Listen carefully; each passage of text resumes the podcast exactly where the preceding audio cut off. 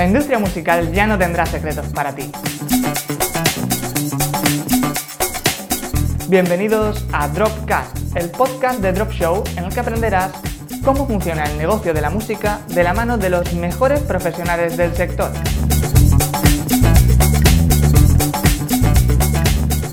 Bueno, bueno, hola a todos. Eh, muchas gracias por asistir a esta entrevista en vivo y muchas gracias a Alfonso Santiago, CEO de Tour, por concedernos este ratito y poder conocer un poquito de tu vida y tu trayectoria. Bienvenido. Muchas gracias. Eh, encantado de estar aquí y de que me hayáis invitado y de aportar lo que, lo que pueda. Genial. Pues bueno, como ya te he comentado, Off the Record es una entrevista un poquillo así personal, ¿no? Donde realmente lo que me interesa no es tanto eh, conocer cifras técnicas, modelo de negocio y todo eso, ¿no? Que quizás un poco eh, ya tenemos suficiente por esa línea, ¿no? Sino profundizar un poco, en, bueno, las inquietudes personales siempre relacionadas con la industria musical, pero sí un poquito eso, ¿no? Entonces, bueno, la primera pregunta que te lanzo es ¿Cómo empezaste en esto? Es decir, eh, ¿cuál fue tu primer impacto con la música y en qué momento hizo el clic? Necesito montar conciertos y festivales. Bueno, eh, mi primer contacto con la música, diríamos, más orientado hacia lo que es el mundo profesional, ¿no? Porque evidentemente tuve contacto con la música, con los payasos de la tele y todas estas cosas, ¿no? De pequeño, ¿no? Pero cuando aquello todavía no sabía ni lo que quería ser y justamente eh, posiblemente en esos 15, 16 años fue una de las épocas más desconcertantes de mi vida, en las que estás tratando, era, eh, vamos a decir, bastante tímido, o era un, chaval eh, con carencias y habilidades sociales, y entonces pues estás tratando de buscar tu vida. Me gustaba mucho la música, empezaba a escuchar mucha música y casualmente pues yo soy de un pueblo cerquita de Bilbao, de Balmaseda, ¿no? Entonces eh, empecé a acercarme a una sociedad cultural donde mi hermano el mayor eh, ya estaba y participaba, hacíamos un fanzine, una revista, ¿no?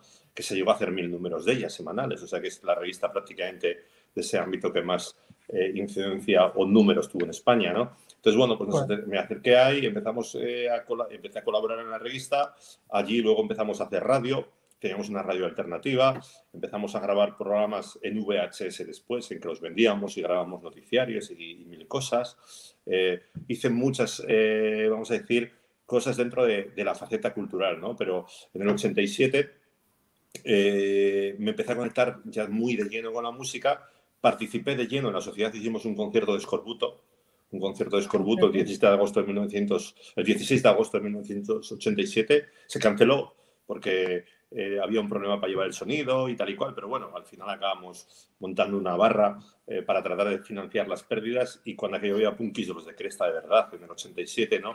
Y vendimos muchas cervezas, pero la noche de todo lo que dejamos allí eh, nos lo robaron y al final acabamos perdiendo incluso más, más dinero, ¿no? Pero aquel fue un poco el bautismo, aquel bolo de escorbuto en que fue, vamos a decir, una suma de, de fracasos eh, continuos, pero se aprendió, yo aprendí mucho allí, ¿no? Luego empecé a colaborar con el área de cultura de, allí, de, mi propio pueblo. Allí se hacían muchos conciertos, Mano Negra, Radio Futura, eh, Lalo Rodríguez, de todo un poco, ¿no? Y luego ya empecé a hacer conciertos directamente, sobre todo orientados a, pequeñas cositas por mi entorno y mi ámbito.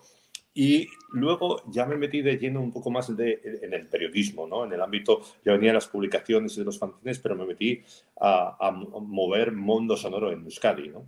En el 97. Entonces me puse a mover Mundo Sonoro Euskadi y de ahí empecé a, a trabajar con una promotora que tuvo un socio, otro socio diferente y empezamos a hacer conciertos, conciertos más grandes, siete notas de colores, me acuerdo, eh, conciertos ya metíamos 800, 900 personas, íbamos a las salas, Bilbao, cerca de Bilbao, y eso fue creciendo, creciendo hasta desembocar en el 2002, porque hasta ahí habíamos hecho ya muchos conciertos ¿eh? en salas eh, nacionales, internacionales, y desembocó en el 2002 en el primer Askena Festival, ¿no? Entonces, en ese primer Askena Festival, que fue el primer gran festival, porque yo antes también hice, me acuerdo, en el 96, hice uno que fue el Día de la Bestia, que se hizo en varias ciudades de España, y yo lo hice aquí y metimos unas 7.000 personas. Eh, eran Extremoduro, Cthulhu, eh, Defcon 2, muchas bandas de, que salían en la película Día la Bestia. Era un festival que tenía que ver con la, con la película, ¿no? Y, y, luego, pues bueno, después del primer esquena ya todo cuesta abajo. ¿no? Eh, que si el Bilbao Life en el 2006, que si el Sonisphere en el 2007, que si el Coveta Sonic en el 2008, que si luego ya el en vivo que hicimos varios años en Madrid, Barcelona y demás, y así hasta llegar a, hasta ahora, ¿no? Casi sin darse cuenta, ¿no? Y en ese intervalo también hemos hecho muchísimas más cosas que, que lo que los festivales, ¿eh? Pero por resumir, eh, esa es un poco, vamos a decir, mi trayectoria hasta llegar aquí. Qué bueno, tío. Muy bueno. ¿Y tú tenías alguna especie de profesión que tenías en mente hacer antes de decir, encuentras, ahora soy promotor? No, ya te digo, eh, quizá estaba en esa época, en mis 15, 16 años, estaba bastante perdido en la vida, sabía que me gustaba eh, lo cultural, el desarrollo cultural, sabía que me gustaba la creación, que era muy trabajador, que me gustaba eh, meter muchas horas para desarrollar proyectos no lucrativos, proyectos de, todo tipo, y, ya me gustaba lo, que es esa, esa, salsa, ¿no? de organizar cosas, crear cosas, producir cosas, ya sea una publicación, ya sea eh, un programa de radio, ya sea un concierto. Y, ahí yo creo que encontré mi vocación y mi camino, ¿no? Y a partir de, de, ese, vamos a decir, ese encuentro con el desarrollo y la producción cultural, es cuando seguramente contribuye a, vamos a decir, a, mi crecimiento personal y a buscar mi vocación profesional. claro. Entonces, ¿en ningún momento compaginaste con estudios? Es decir, desde los 16 dijiste solo música o, ¿Hubo ahí un pequeño eh, periodo sí, hice cosas, pero hice cosas sin una profundidad muy grande, ¿no? Hice eh, estudios de diseño gráfico, hice, de hecho, hacía y los, todo lo que tiene que ver con la primera época de eh, la anterior productora y de Las lo hacía yo. Es decir, yo sí que estudié cosas relacionadas con ese ámbito, ¿no? Pero me sedujo fuertemente todo lo que tiene que ver con este mundo y entonces, pues bueno, sí que hacía cosas para vivir, eh, para seguir eh, formándome, pero seguramente cuando más me he formado y cuando más he seguido estudiando ha sido cuando he llegado a los 40 años. Claro, es que es bonito el proceso ¿eh? de, crear, ¿no? Porque al final es muy parecido quizá... Es decir, ¿crees que hay diferencia realmente entre los artistas y los organizadores, por ejemplo? Es decir, un promotor está creando, tiene arte el promotor cuando está eligiendo el festival, el cartel de un festival, al final eso es arte, está componiendo eh, en sí el evento o cuando decide las luces o cuando hace toda la organización. Es arte también cuando define una relación entre los trabajadores sana. ¿Eso puede ser comparable a cuando un músico crea un tema? Yo no lo llamaría arte, en la mayor parte de los casos lo llamaría creatividad. ¿no? Hay que ser creativo, ¿no? tienes que buscar cómo crear, pero no necesariamente es arte lo que creas. ¿no? Quizás creas conceptos, ideas, eh, filosofías, formas de actuar, ¿no? pero tampoco necesariamente todos los promotores son creativos. ¿eh? Es decir, y creo que en la medida, y esto está pasando en otros sectores y en otros gremios, ¿no? en la medida que evolucionan las industrias y evolucionan los ámbitos, eh, aparece mucha gente que lo que hace es eh, emular o reproducir o, mal reproducir, ¿no? Entonces, también aparece mucha gente que crea nueva, ¿eh? es decir, por supuesto que sí. Es decir, pero no necesariamente todo el mundo es creativo, todo el mundo crea. Sí, sí, sí, sin duda, y pasa en todo. Es decir, con la música, con el arte también alguien hace temazos, pone de moda un estilo y todo el mundo empieza a hacer exactamente el mismo. Eso es. Tiene éxito, pero no tiene creatividad. Hmm. ¿Y qué diferencia hay para ti entre el arte y la creatividad? Pues el arte al final yo creo que es un fin en sí mismo, ¿no? Es la forma de, eh, llegar a, generar una expresión artística, ¿no? A, a, producir algo que está vinculado ya sea a las artes musicales, a las artes plásticas, a lo que reconocemos como artes en sí, ¿no? Y la creatividad al final es algo asociado a los humanos, es inherente, ¿no? Todos podemos tener eh, creatividad aunque no seamos artistas, ¿no? Todos podemos en nuestro trabajo, en nuestra vida, en nuestra forma de ser, en nuestro día a día, podemos desarrollar la creatividad, trabajar con la creatividad y ser creativos, ¿no? Eso eh, puede ser creativo eh, haciendo fosas de obra, es decir, eh, cuando estás haciendo las zanjas, cuando vamos por la calle para la telefonía, ¿no? Puede ser creativo. Igual generas una nueva forma de concebirlo, más cómoda, más ágil, más rápida, más interesante, ¿no? Entonces la creatividad es algo que eh, está asociado al humano de forma natural en todas las disciplinas, ¿no? Y el arte creo que es una disciplina en sí mismo. Claro, quizás más emocional, ¿no? El arte. Más relacionado sí, y, y al final posiblemente el arte en la mayor parte de los casos persigue un fin, que es estimular a un público de una forma u otra, ¿no? generar una atención en torno a un público. ¿no? Y muchas veces la creatividad es el fin en sí mismo y no, no persigue nada más, ¿no? Es una forma de, de, relacionarte, de comportarte o de, o de expresarte. Qué interesante, nunca había pensado justo en eso, ¿no? De que en sí es un fin en sí mismo. Pero también justo ahora que tú lo dices, se me ocurre quizás que hay, por ejemplo, yo hablaba con un colega mío, ¿no? Que es mi batera de cuando teníamos un grupo y tal, y, y él decía, él usa mucho un término que dice, a mí me gusta vivir con arte.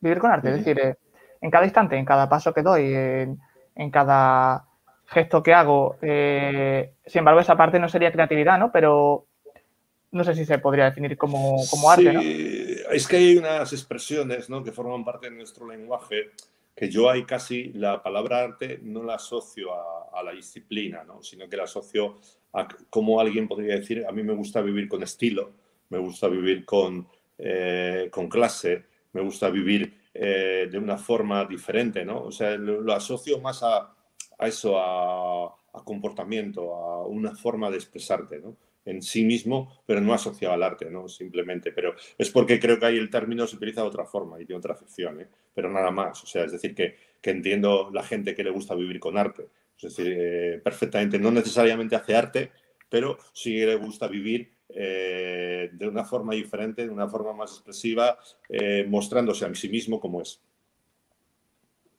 Total. Sí, sí, al final, poco como lo más verdadero, ¿no? De ser tú mismo, ¿no? En el arte, el mejor arte es ser tú mismo, por ejemplo, ¿no? sí. Eh, también esto es muy filosófico y muy introspectivo, ¿eh? Es decir, que aquí podríamos eh, generar un debate bastante profundo y amplio, porque estoy seguro que hay gente que tiene apreciaciones eh, diferentes.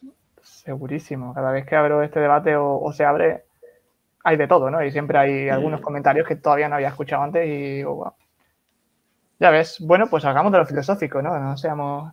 Eh, te iba a hacer una pregunta, bueno, un poquito ya más de actualidad, pero realmente con curiosidad, eh, con el tema COVID. Eh, vosotros que sobre todo hacéis eventos y todo el tema de festivales y demás, habéis, ¿cómo lo habéis vivido por un lado? Y habéis tenido transformación, pivotaje a nivel interno a la hora de decir, oye, aquí falta una serie de ingresos por aquí, vamos a hacer conciertos en streaming o representar digitalmente artistas o etc. ¿Cómo, cómo ha sido para vosotros toda esta parte? Bueno, eh, para nosotros evidentemente, como para todos, ha sido realmente compleja, dura y sigue siendo. ¿no? Es decir, tratamos de estar saliendo de ello, quizá vemos un poco más de luz, empieza a haber más claridad, pero por ahí seguimos, ¿no? Entonces, eh, al principio, pues eh, fue bastante desconcertante, ¿no? Porque esto era nuevo, era diferente y no asumías el hecho de que nos encerrasen a todos en casa, ¿no? Yo de esto me acuerdo de la última vez que me encerraron en casa, creo que fue eh, por las nevadas de cuando era pequeño, es decir, de mi pueblo, es decir, que seguramente hará 40 eh, años o más. Entonces, era muy complejo entender de repente que te hiciesen meterte en tu casa y confinarte, ¿no? Entonces, había que asimilar primeramente eso y segundo, que tenía que tu actividad no se podía realizar y tu actividad normal y los conciertos era muy complejo. Entonces, en un principio se generó un contexto de, bueno, esto se arreglará y hay esperanza porque era marzo y haremos nuestros festivales de junio y julio,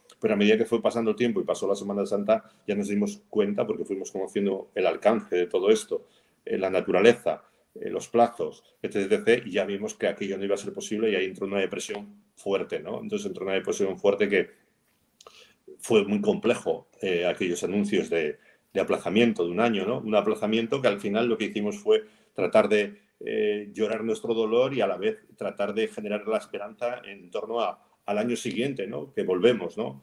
Y, luego, pues bueno, eh, durante todo este tiempo hemos estado trabajando en muchas cosas, ¿no? Pero este año ha sido más fácil llevar el aplazamiento de todo ello porque creo que ya este, aquel golpe fue duro, lo teníamos asimilado y no esperábamos que iba a pasar esto, pero ha vuelto a pasar y entonces ya estamos preparados. ¿no? Entonces nosotros durante todo este tiempo lo que hemos hecho principalmente, porque es muy difícil generar ingresos, obtener ingresos en una sociedad que prácticamente está inamovible y en la que es muy difícil que construyas eh, rápidamente nada. ¿no? Y los conciertos en streaming no es una vía alternativa, es un complemento que todavía no genera ingresos suficientes ni aproximado y está a mucha distancia. ¿no? Nosotros somos una estructura en el eje de 52 personas, ¿no?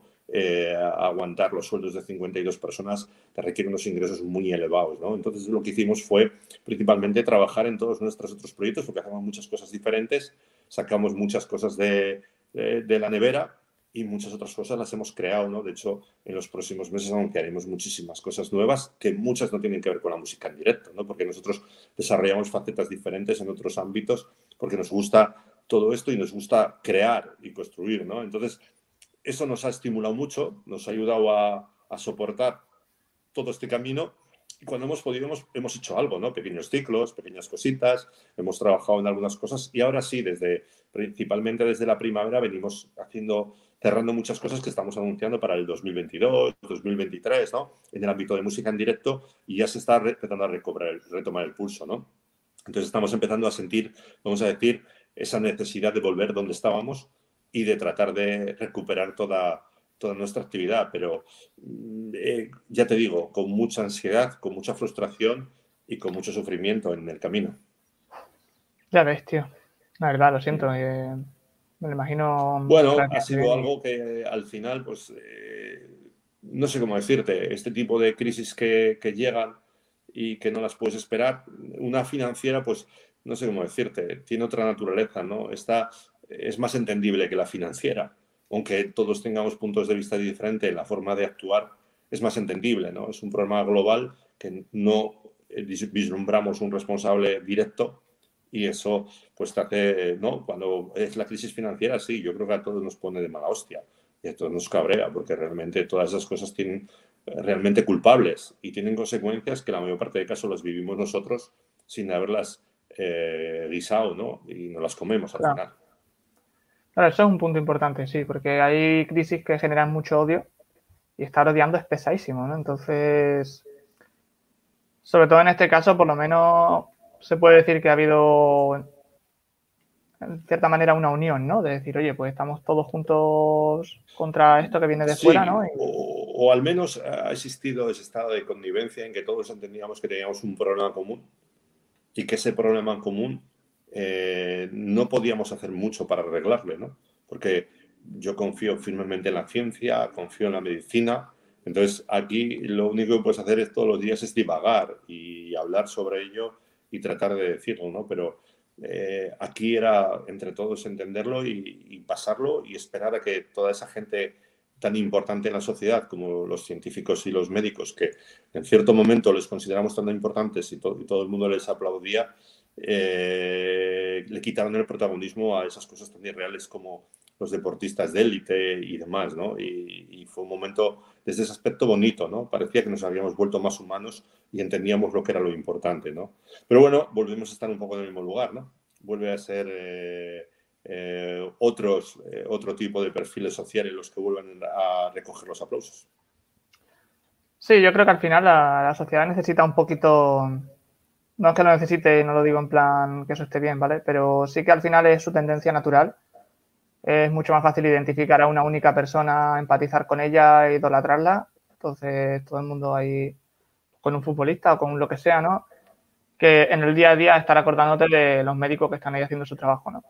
Entonces, por desgracia, es una tendencia que. Pero bueno, yo creo que queda en la tendencia, ¿no? O en la tendencia, ¿no? En la, en la conciencia, ¿no? De decir, oye, pues ha pasado esto, Sí, eh, es una interesante reflexión, ¿no? El saber que cuando estuvimos en casa confinados, quizás nos volvimos un poco más humanos. Claro, ahí estábamos todos valorando diciendo, uy, ojalá que vaya bien el hospital, que ojalá, no, ahora sí lo valoro, ahora llamo y no me lo cogen, ahora sé lo que es que falta. Sí, es posible, es posible que estaría bien casi que fuese una regla todos los, todos los años un confinamiento obligatorio de 15 días o algo así, ¿no? Es decir, vamos a, a, ver si con esto conseguimos que se humanice un poco más la sociedad y se quede en casa reflexionando y percibiendo qué tenemos y qué es lo importante, ¿no? Entonces, bueno, por eso decía, ¿eh? porque me parece un poco irónico el hecho de que tuviesen que confirmarnos para que nos volviésemos un poco más humanos. Sí, sí, la verdad que ha sido una medida agresiva, quizá necesaria, pero que sea necesaria dice mucho de, esta sociedad, ¿no? Dices tú. Mm. Pues bueno, pues nada, saltamos a otro tema, ¿vale? Eh, sobre vuestros carteles, vuestra contratación de artista, ese misterio que hay detrás de decidir qué artista va a tocar en, un festival.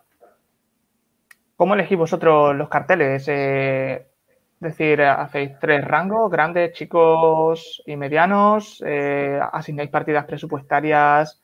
Eh, también la parte de cómo calculáis el, la rentabilidad de cada artista. Es decir, cuando yo voy a gastar 5.000 euros en un artista, ¿cómo hago para que eso eh, realmente genere 7 u 8.000 y tenga sentido todo el trabajo que estoy haciendo? Eh, ¿Cómo trabajáis todo este departamento? ¿Tenéis una ciencia? ¿Tenéis gente especializada en eso? ¿Lo importante es la experiencia o es el conocimiento? Yo, creo que sigue siendo muy importante la experiencia en el conocimiento, ¿no? A día de hoy trabajamos con herramientas de predicción, de data, mil cosas de estas, ¿no? Con bases de datos, pero eh, aunque sean útiles, porque son útiles, al final la herramienta más definitiva y la que mejor funciona y demás es la experiencia acumulada y el conocimiento, ¿no? O sea, eso te das cuenta de que es de las más infalibles, es la que mejor funciona, ¿no? Porque al final lo que pasa también a, día de hoy en el mundo del data, que a mí me parece increíblemente interesante, nosotros trabajamos mucho con ello, es que eh, eh, tiene un punto de irreal, ¿no? Es decir, eh, es muy fácil conseguir data en el mundo online, es muy fácil conseguir lights, es muy fácil conseguir streamings, pero eso no significa que vayas a monetizar y que la gente vaya a comprar entradas, ¿no? Esto es como antiguamente y lo vemos muy claro en la música grabada, ¿no? Hay muchísimos millones de personas que escuchan música grabada pero no han ido a un concierto en su vida. Entonces, ahora lo que ha pasado es que ha crecido la gente que va a conciertos en su vida, pero sobre todo lo que ha crecido es la gente que escucha música grabada. Es decir, y la brecha se ha, incrementado notablemente. ¿no? Lo que vemos es que hay muchos artistas que tienen barbaridades de escuchas, que son muy fuertes en Google Trends, que tienen una barbaridad de likes, pero luego a la hora de convertir eso en entradas vendidas, eh, los sustos son grandísimos. ¿no? Entonces creo que estamos en una época desconcertante y que es posible que todo eso nos lleve a algún lugar mejor en torno a la ciencia también y de la data, ¿no? Eh, y que va a ser eh, muy útil. Bueno, en este momento creo que sigue teniendo un espacio eh, de, fuerte de prevalecer la experiencia, el conocimiento, ¿no? Y esa es la forma que utilizamos nosotros, aparte de la data que yo digo utilizamos mucho, pero es seguramente la que consideramos a día de hoy más válida y la que le damos un, un mayor grado de, de, confianza, ¿no? Entonces, así lo elegimos y luego sí, en un festival nosotros lo que solemos hacer es eh, tratar de traer bandas que congreguen masa de gente fuerte. Cada día tendemos más a reforzar las líneas medias, bandas de calidad, porque cada día hay más, bandas de calidad, hacer carteles más equilibrados, no con distancias increíbles entre el más grande y el mediano o el pequeño. Y luego sí, solemos meter bandas de calidad interesantes de un nivel más eh, medio-bajo y luego ya bandas más emergentes o bandas que tratan de buscar sus espacios, ¿no? Así es un poco como, en general, en líneas generales, como se construye un cartel nuestro, ¿no? En esas eh, cuatro o cinco capas diferentes. Claro, quizás el nivel de la data no sea una u otra, ¿no? Sino que cuanta más experiencia tiene, mm, más sabes interpretar la data, ¿no? Es decir... Sí, también, evidentemente, ¿no? Porque yo, aunque eh, acumule experiencia, que me queda muchísima y siempre me paso el día aprendiendo, ¿no? Eh, evidentemente, mm, la data la utilizo y la interpreto, ¿no? Y creo que posiblemente eh, aplicado a, la experiencia de la, utilizada la data anterior, pues me equivoque menos o tenga más visión para interpretarla, ¿no? Entonces sí, yo, yo creo que es enormemente interesante lo que es, ya te digo, ¿eh? la data y, la ciencia eh, en torno a, todo esto, ¿no? Pero sí que creo que todavía queda un grado muy importante para que entendamos realmente, por ejemplo, esos factores, ¿no? El factor entre la gente que escucha o que eh, interactúa porque es gratis y la gente que eh, paga dinero por el uso o por disfrutar de la experiencia, ¿no? Entonces creo que ahí es ah. donde está el gran reto del futuro en construir eh, algoritmos asociados a la ciencia que te, que te depuren esa data ya en torno a las experiencias vividas y entonces seguramente ese dato puede ser más interesante. Aún así, yo soy de los que creo de que eso será muy difícil que pase nunca, ¿no? Nosotros siempre hay una cosa que solemos decir, si, si la ciencia y los datos eh, lo hiciesen todo y sería fácil, no habría promotores, lo haría el corte inglés, esto, ¿no? Entonces, eh, yo creo que siempre van a existir los promotores, siempre van a tener que interpretar los datos, van a tener que trabajar con su experiencia y creo que hay una labor ahí de conocimiento y el día que eso desaparezca, que no creo que lo haga, lo hará, te pondría el corte inglés como te pongo cualquier eh, multinacional o cadena comercial. Entonces, por eso todavía sigue habiendo esas figuras y sigue siendo una industria en manos de gente con experiencia. Claro, sí, sí, totalmente, sin ningún fallo. Muy bien, y... Mm, eh, ¿Qué te iba a decir? Eh, hay un tema sobre, a niveles generales, de, te, ataco al tema de los festivales, ¿vale? Porque quizás es la parte, es decir, montar un concierto, una gira, más o menos todos los que nos puedan estar escuchando, pues tienen cierta, es decir, es, más sencillo, ¿vale? Pero a nivel de, de, festival, cuando tú pues trabajas, tampoco te digo ni siquiera un festival con grandes presupuestos, pero sí formato festival, es decir, eh, subes de a lo mejor 20, 30 artistas, eh, tienes quizás ya dos escenarios, tienes quizás ya un sistema de ticketing con cierto nivel de complejidad. ¿Tienes algunas claves que nos quieras compartir sobre cómo montarlo para que realmente salga bien? Porque es doloroso, ¿no? Cuando sale, es decir, por ejemplo, en mi trayectoria pues aprendí que a lo mejor eh, la rentabilidad empezaba a llegar en su segunda, tercera edición, eh, lo más normal, ¿no? Entonces, quizás que no ganes dinero en la primera, pues ya era un avance hay cosas así que, nos quieras compartir y que digas, ostras, pues mira, tú, has montado varios festivales un poquito fuertes, ¿no? Entonces, a lo mejor... Eh, mm, sí. Para lo que es eh, el éxito en cuanto a rentabilidad, no hay tampoco secretos. Es decir, eh, tiene que ver con lo que hablamos antes de la experiencia, el conocimiento y demás. Y en cuanto a lo que es el, éxito en global, solo hay, una, solo hay un secreto, ¿no? Es el equipo. Es decir, detrás de estos eventos tiene que haber un buen equipo, un gran equipo, ¿no? Gente eh, cualificada, gente con conocimiento, gente que eh, entienda que el público es importante, que entienda que cada proceso forma parte de un eslabón, de una cadena, ¿no? Entonces, para nosotros en Astur la gran clave es el equipo. Yo estoy aquí, soy el que hablo, llevo toda la vida, soy el que puedo representar la empresa, pero eh, el eje de todo y de que yo pueda venir hoy aquí a hablar es que hay mucha gente detrás mío que son grandísimos profesionales, que son grandes eh, compañeros de trabajo y que hacen que toda esa cadena funcione, ¿no? Y que eventos tan grandes como los festivales puedan puedas hacer que año a año se superen o que por lo menos traten de, de mejorar en la medida de lo posible y llegar a un estándar de calidad que haga que el público esté cómodo y que eh, todo ese equipo también disfrute haciéndolo, ¿no? Entonces, para mí es, es el, el, gran secreto, ¿eh? los grandes equipos. El equipo, ¿no? Un buen equipo comprometido que cada vez que salga con problema se deje la piel y lo resuelva, ¿no? Sí, eso es. Ya ves. Sí, al final pasa en verdad con casi cualquier iniciativa empresarial, ¿no? Es decir, el equipo es, es algo muy potente, ¿no? Y a este respecto, yo noto aquí, quizá, no sé cuál será tu opinión, pero yo sobre todo, sobre todo tengo experiencia quizá en el ecosistema más sureño ¿no? de, empresas dentro de España. Eh, no sé si pasa igual en el norte o es una cosa en sí de España, eh, pero sí noto que quizás los empresarios tienen una tendencia a considerar al trabajador más un gasto que una inversión. Entonces, hay mucha rotación de trabajo porque se, se pagan un poco regular, se intenta pagar el mínimo. En cuanto el, trabajador crece en experiencia, pues deja el trabajo porque tiene otro o porque busca mejores condiciones. Y pero después pasa lo mismo, ¿no? Después sube de condiciones, pero cuando ya sube un poquito, mm, vuelve a tener que dejar el trabajo, porque cada empresario tiene su... Entonces, eh, y sin embargo, las empresas más robustas, eh, que a menudo suelen ser criticadas, ¿no? Por, por eh, cómo tratan a sus trabajadores o lo que sea. Pero muchas veces es al contrario, ¿no? Es decir, son robustas porque han invertido en sus trabajadores, ¿no?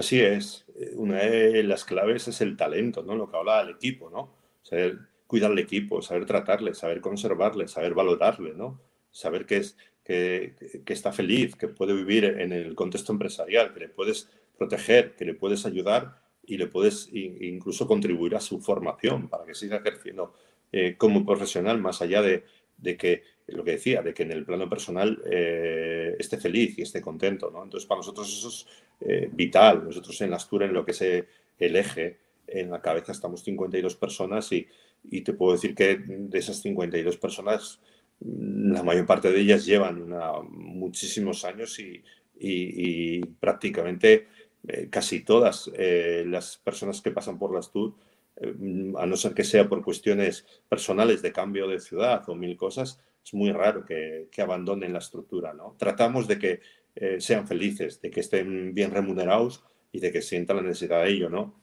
Luego a veces hemos tenido algún problema últimamente, además que nos ha afectado, porque muchas veces, por ejemplo, en un Bilbao Life que nos pasó, ¿no? que eh, teníamos eh, en ese Bilbao Becaria trabajan tres mil y pico personas, ¿no? Entonces a veces tiras de subcontratas porque tienes que tirar, porque tú no puedes dar todas las soluciones profesionales, ¿no? Hay gente que está cualificada en otros ámbitos. Y a veces sí que lo nos ha pasado que aunque nosotros paguemos bien a esas subcontratas, esas subcontratas luego pagan mal al trabajador, ¿no? Entonces, eso es una cosa que nos pasó eh, hace 2019 y a partir de ahí hemos tomamos medidas ¿no? radicales para controlar el 100% de las contratas, ¿no? porque más allá de proteger a nuestra estructura base, queremos que toda la gente que esté alrededor eh, también ¿no? esté remunerada y toda la gente pueda crecer profesionalmente y se considere bien pagada. ¿no? Entonces, eh, yo creo que eso es indispensable para que haya grandes profesionales en, esta industria y profesionales valorados. Hmm. No solo eso, además supongo que también eh, trabaja peor, ¿no? Alguien que está mal pagado no sé si también tuvo que ver. Bueno, e, e, eso puede ser, es decir, pero en muchos de los casos eh, los trabajadores a veces tienen más altura de miras que muchos empresarios, ¿no? Y a pesar de que estén mal pagos, trabajan muy bien, ¿no? Es decir, que eh, otra cosa es que eh, lo que decías tú, que seguramente cuando encuentre otra oportunidad se va a marchar. Y ese talento lo vas a perder de tu alrededor y ese talento se va a ir a otro lugar, ¿no? Entonces, ah.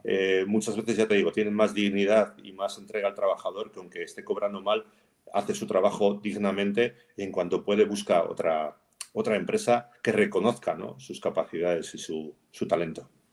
Claro, total, total. Bueno, pues Sony 31. Eh, bueno, por cierto, bueno, antes de la última pregunta, eh, ¿vosotros tenéis sistema de formación o, ya que has comentado el tema de la formación, eh, hacéis un sistema para, que crezca la experiencia y la calidad de vuestros trabajadores o tipo de cursos, formaciones con coaching en general? ¿o ¿Hay alguna cosa así que trabajéis? Sí, nosotros trabajamos bastantes líneas en, torno a la formación. Una que venimos trabajando ya bastantes años, que es externa, que hacemos siempre la semana de Astún, una semana que paramos la empresa, traemos a diferentes formadores y durante toda esa semana no trabajamos y toda nuestra plantilla se forma, o sea, paramos en seco, esto lo llevamos haciendo ya eh, cinco años. Luego, nosotros mismos eh, impartimos formación y estamos trabajando, es una de nuestras áreas estratégicas más desarrolladas y además seguramente en todo este formato. ¿no? El año pasado lanzamos con la Universidad de Mondragón el Leinars, que el Leinars es eh, un modelo de cuatro años de aprendizaje, un grado que es similar a lo que se venía haciendo de Ley International, ¿no? Es el ámbito empresarial orientado hacia formaciones mucho más duales, ¿no? Eh, mucho más prácticas, que son modelos que vienen de Finlandia, y demás. Y ahí estamos colaborando, ya digo, trabajamos conjuntamente con, con eh, eh, la Universidad de Mondragón. Eh, es un ciclo que le damos aquí y en Berlín. Y este año lanzamos el segundo grado con los estudiantes ya del primer año que estuvieron, que hay gente de, de Nigeria, gente de, de, Hungría, de Alemania, tenemos gente de diferentes sitios. Luego estamos trabajando la formación con TRADE, que es, gente de, Madrid, de Fluge, en el ámbito técnico, en el ámbito formativo. Hemos estado haciendo algún curso de Resolum estas navidades, ahora lanzamos diferentes cursos más en este ámbito técnico. Y luego vamos a lanzar bastante lo que tiene que ver con industria musical. Eh, lanzamos bastantes cosas a lo largo de, este año, ¿no? cosas que tienen que ver con, con másters, con grados, con ciclos formativos. Entonces, Ahí eh, vamos a entrar bastante lleno, pero sí, nosotros con la formación tenemos una relación bastante estrecha y la idea, y el BIME Campus, que lo venimos haciendo también desde hace cuatro años, ¿no? Es decir, tenemos una relación bastante estrecha y la vamos a, eh, acentuar, ¿no? Queremos trabajar en ayudar a nuestra profesión y queremos también eh, transmitir conocimientos, ¿no? Muchas veces el conocimiento, lo que hablamos antes de la experiencia adquirida, el poder transmitirla a terceros y poder hacer que todo eso se convierta en que el, mercado pueda acceder a profesionalizarse o a conocer mejor todo esto, pues nos parece muy interesante. Joder, vamos, tienes un montón de información. O sea, sí, sí, eh, una de vuestras áreas potente, lo has dicho con, con buen motivo.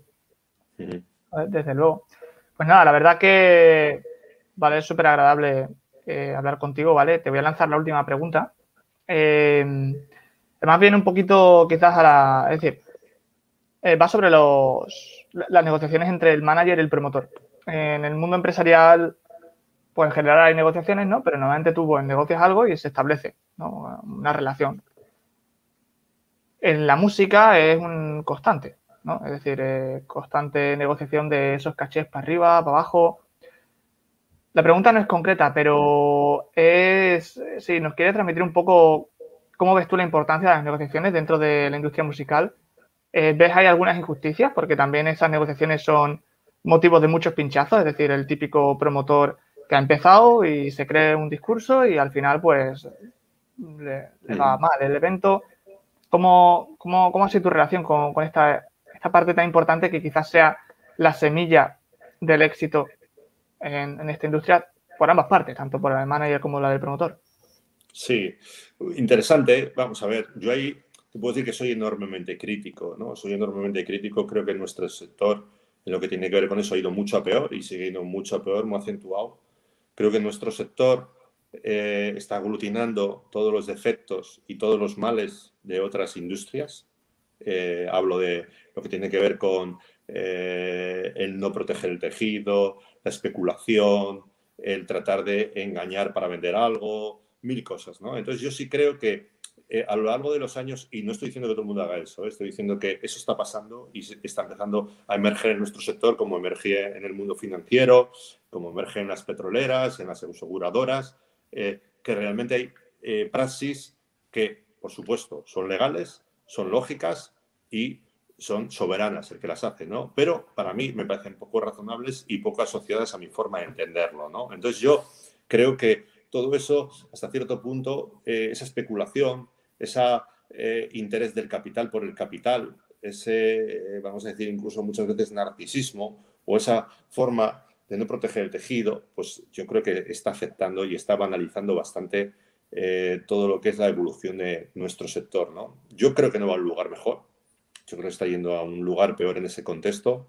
Creo que antiguamente, lo que decías tú, había igual un poco más respeto por, el tejido, por el promotor, ¿no? Tú cuando hacías negocios con gente entendías que tenía que arriesgar, pero entendías que tenía que arriesgar dentro de un contexto en el que te interesaba que ese promotor siguiese existiendo y que ese eh, ámbito del negocio siguiese existiendo, ¿no? Eso en los últimos años y viene mucho del mundo anglo, es decir, eh, lo que ha pasado es que al que está detrás y al que negocia no le importa si lo que está vendiéndole al tercero le genera unas pérdidas salvajes o no se las genera, ¿no? Y se lo vende a cualquiera y de cualquier forma también, o sea, indistintamente, ¿no? Entonces, yo sí creo que aquí todo lo que tiene que ver con la evolución en las transacciones que decías de manager o agente con eh, promotor, creo que está yendo a peor y creo que ha tomado una forma de entenderse como eh, las peores artes en otros negocios.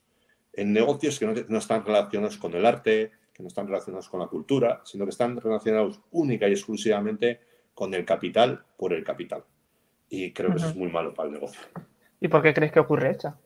porque Pues esto, esto ocurre, yo creo, por varias razones. ¿no? Una ocurre porque aquí hay un crecimiento en este sector, hay un crecimiento, entonces la gente quiere crecer, la gente eh, llegan eh, fondos de inversión, llegan compras, llegan eh, mil historias que lo que hacen es que pensar que el fondo de comercio que se ha generado en torno a este negocio a lo largo de los años es infinito y se puede estirar hasta el infinito, ¿no? Y entonces es cuando se generan todos esos contextos en que se estresa el negocio y se genera un contexto en que no importa por cuánto, ni de qué forma vendas, ni a quién, ni cuándo, ¿no? Es decir, no es lo más importante como era antes el artista, lo primero, y el segundo, el defender que el tejido siga existiendo para que podamos seguir desarrollando la música en directo, en este caso, ¿no? Entonces, creo que ese es uno de los, eh, posiblemente uno de los problemas más gordos que tiene eh, lo que es eh, la evolución de, la música en directo.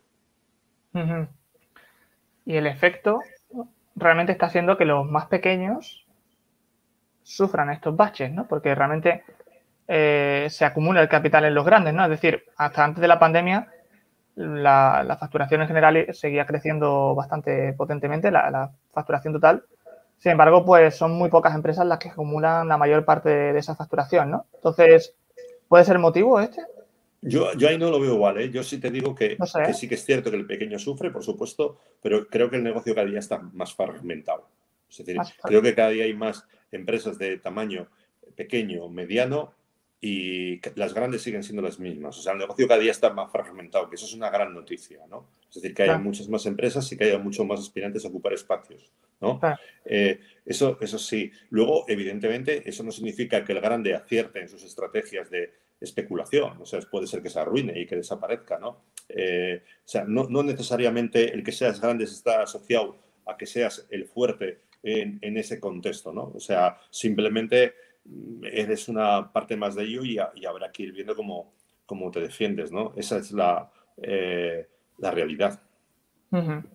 ¿Qué importancia tiene en este sentido el tema de los contactos, no? Porque al final eh, lo que importa un poco es la confianza, ¿no? Es decir, cuando tú tienes una serie de roster con los que tienes confianza trabajando, sabes que no te va a pasar ese tipo de cosas, ¿no? Entonces, al final, eh, ese es quizá en gran parte el valor de los contactos y quizás es eso lo que se está en parte también perdiendo y por eso ocurre lo que comentas. No lo sé. ¿eh? Aquí sería un debate largo y aquí hay diferentes formas de entenderlo. Es tiene valor el contacto, pero el contacto ya ha perdido relativo valor, porque cuando existía esto que yo te estaba comentando, es decir, esto por ejemplo, yo creo que eh, lo hace mucha gente y, cada día menos, ¿no? Pero tú normalmente eh, mantienes unos contactos fijos con tu propio artista porque sabes que con esa persona que trabajas tiene un estándar de calidad de servicio y va a cuidar a tu artista para que todo vaya bien, ¿no?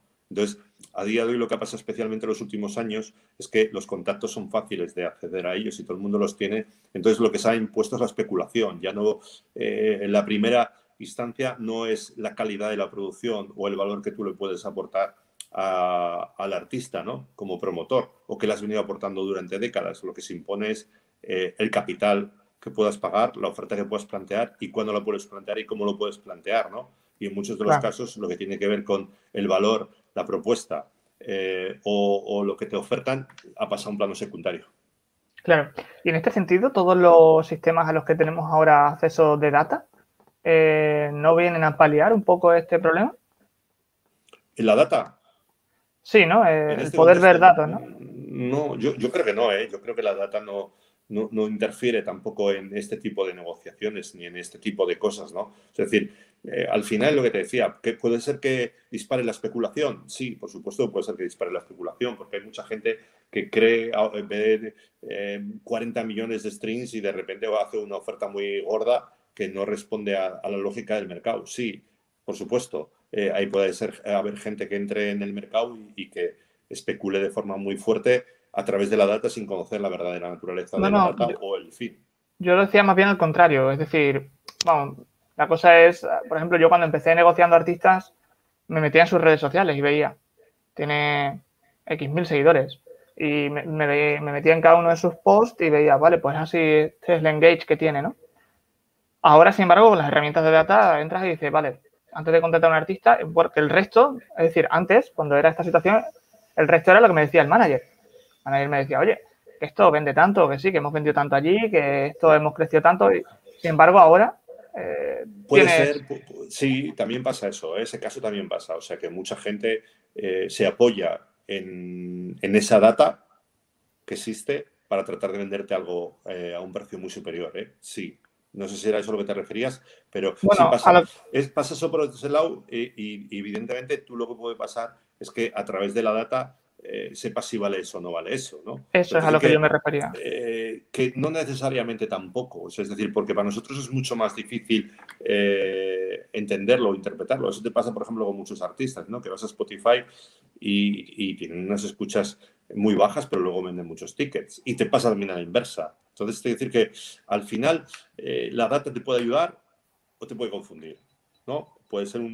¿no? Aquí lo que, la clave es que el profesional que está detrás, al otro lado y lo vende, trate de entender que no necesita engañar al que realmente es su cliente, al que le está vendiendo algo. No necesita engañarlo, necesita que el que le está vendiendo algo le vaya bien la operación para que haga muchas más. Entonces, aquí al final, como hay ese desconcierto por ambas partes, lo que estaba pasando muchas veces es que el que está a, ese otro lado y tiene la data real de lo que podría funcionar y cómo podría funcionar, te utiliza el argumento que mejor le viene a él y en muchos de los casos te la acaba colando. Pero ya te digo, porque al final los artistas no necesariamente existe una red o un ámbito de data que te ayuda eh, definitivamente, ¿no? Existen muchas formas de interpretarlo y, y eso lo hemos visto en muchos casos Incluso están pasando cosas ahora muy curiosas, que hace poco está en Latinoamérica, incluso allí lo tienen, ¿no?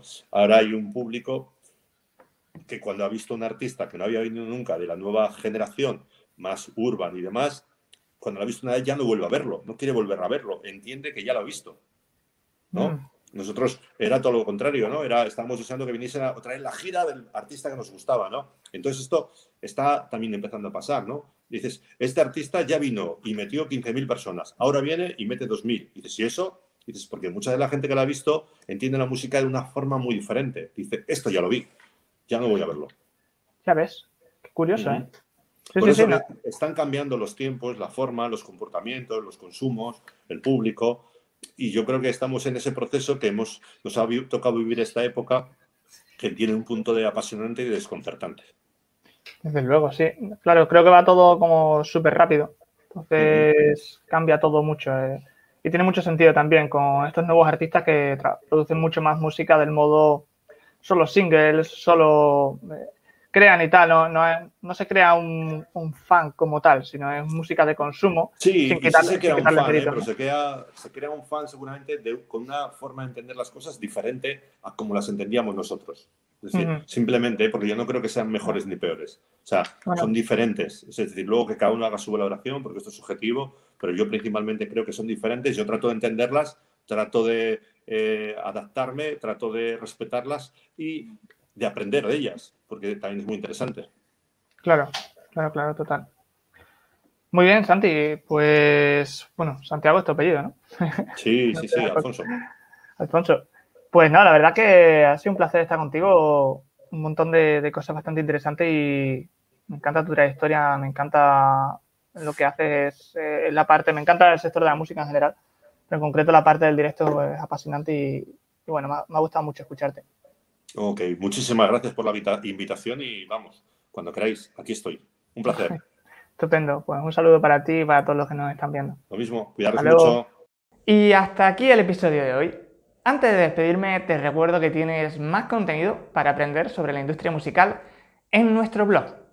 Y no te olvides de visitar nuestra web, drop.show, donde podrás descargar herramientas útiles que hacen más fácil el trabajo de los profesionales del sector de la música. Por supuesto, síguenos en redes sociales para no perderte nada. Muchas gracias por estar aquí y nos volvemos a encontrar la semana que viene. Hasta entonces, un saludo.